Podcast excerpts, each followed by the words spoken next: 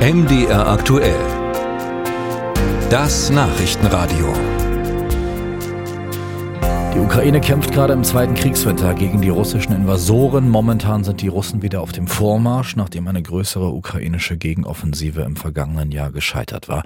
Soweit zum Kriegsgeschehen in ganz groben Zügen. Parallel dazu gibt es äh, auch immer wieder Nebenschauplätze. So heißt es jetzt, dass Ukraines Präsident Zelensky seinen Oberbefehlshaber Saluzhny entlassen haben soll.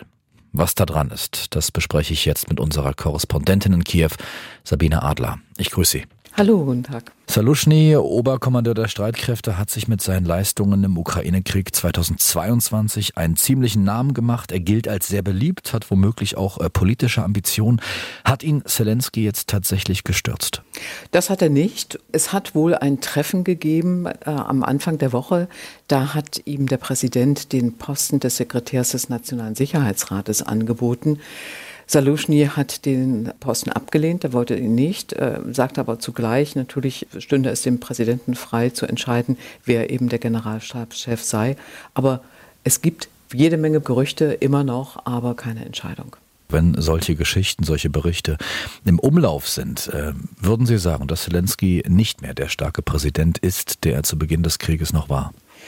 Das kann man, glaube ich, so nicht sagen, denn es ist natürlich äh, auch klar, dass das Durchhalten von einer solchen unglaublichen, anstrengenden Strecke äh, die größere Kunst ist, als gut zu starten. Und wir sehen es allerdings, äh, dass natürlich jemand wie Zelensky mit 62 Prozent ja immer noch sehr beliebt ist. Allerdings ist Salushny mit 88 Prozent weitaus beliebter. Aber dazu muss man auch sagen, über Zelensky kann man sich eigentlich eine ganz gute Vorstellung machen.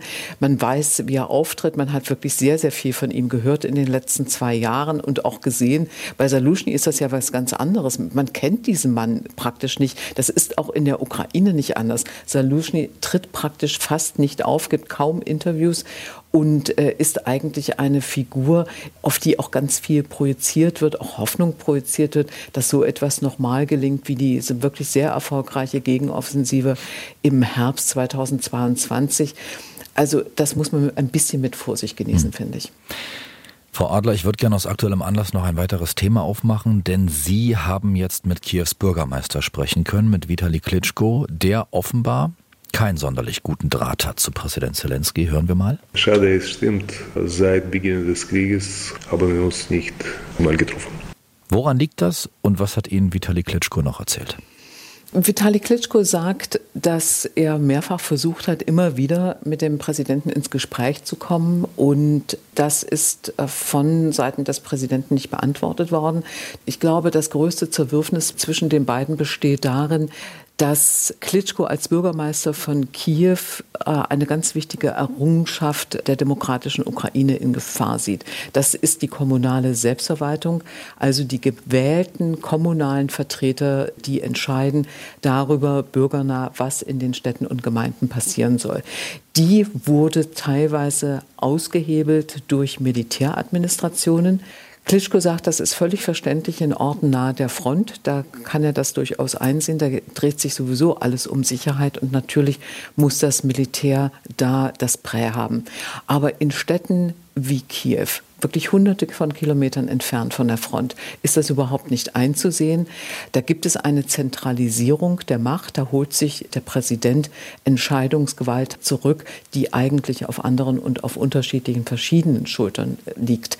Und das ist etwas, was ich nicht nur von Vitali Klitschko hier gehört habe in Kiew, sondern doch von einer Reihe von politischen Akteuren, von Oppositionspolitikern, die sagen, wir kommen überhaupt nicht mehr vor. Wir kommen im Fernsehen nicht vor, in diesem sogenannten Telemarathon, der ein gleichgeschaltetes Fernsehen ist.